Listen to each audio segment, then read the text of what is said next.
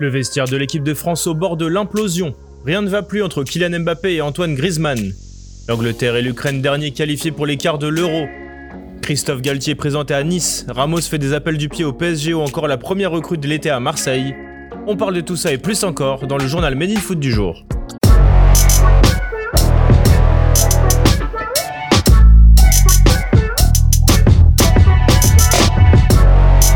Les langues se délient autour de l'équipe de France. Un peu plus de 24 heures après l'élimination dès les huitièmes de finale face à la Suisse, les Bleus sont visés de toutes parts, que ce soit sur RMC, l'équipe ou le Parisien.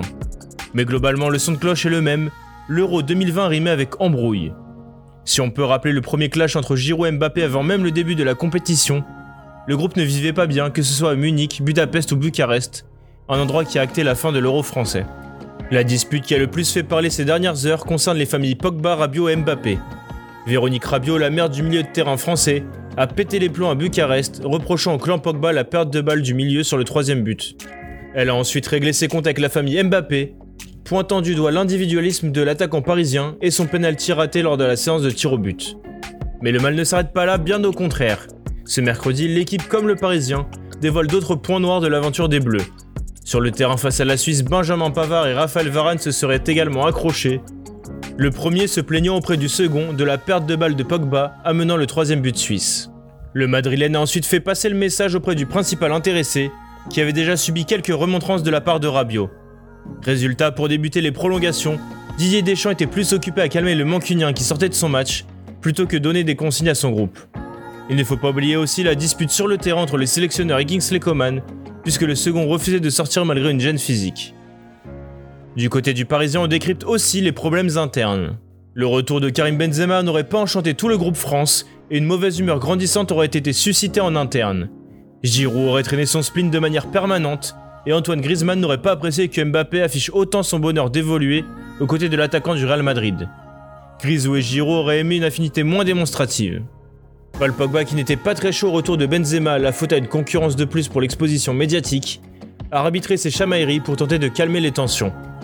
Dans l'équipe, on apprend aussi que le duel Mbappé-Griezmann a été plus profond que ça. Pour nos confrères, une lutte d'influence souterraine perceptible en interne a eu lieu entre les deux superstars de l'équipe de France. Le Parisien avait l'impression, entre autres, que Didier Deschamps voulait plutôt construire son animation offensive autour du Barcelonais.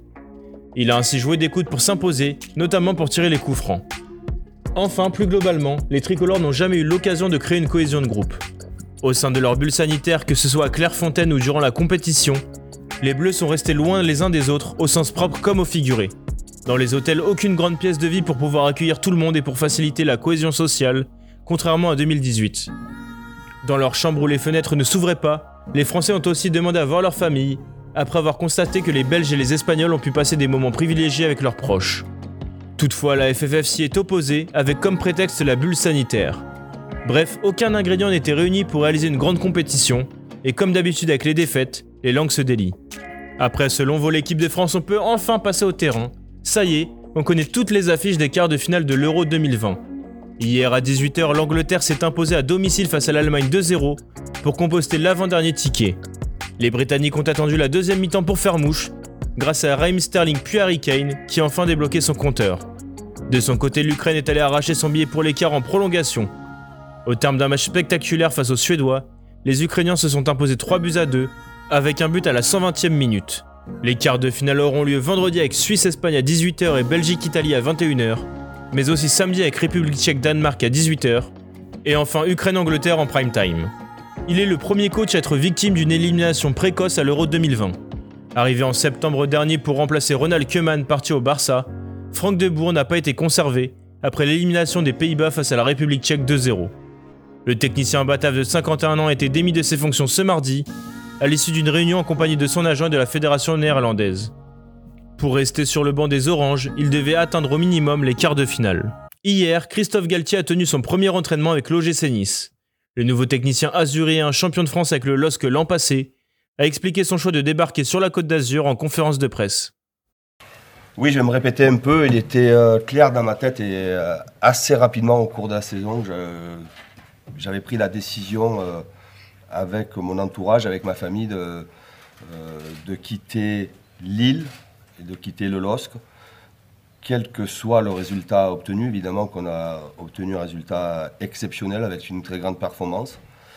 Libre depuis son départ du Real Madrid, Sergio Ramos, 35 ans, attire plusieurs cadors européens. C'est notamment le cas du Paris Saint-Germain, qui se penche sur le dossier de l'Espagnol depuis quelques jours maintenant.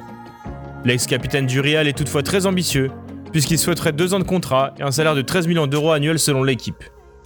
Toutefois, le PSG serait plutôt favorable à un contrat d'un an, avec peut-être une option pour une année supplémentaire. De plus, on apprend que ce serait bien Sergio Ramos qui sera l'origine des appels du pied en direction du PSG. Une bonne nouvelle pour Paris. On le sait, le dossier Kylian Mbappé est la priorité absolue du Paris Saint-Germain depuis la prolongation de Neymar. Sous contrat jusqu'en juin 2022, l'attaquant français n'a toujours pas prolongé son bail et attendait la fin de l'Euro pour en discuter. Sans doute arrivé plus tôt que prévu, l'élimination de l'équipe de France en 8 va relancer les discussions désormais menées par Nasser El Khalifi. Le président du PSG jouit d'excellentes relations avec le clan Mbappé depuis son arrivée en 2017, ce qui ne semble pas être le cas avec Leonardo. Selon l'équipe, la relation entre le Brésilien et la famille du joueur s'est dégradée tout au long des négociations.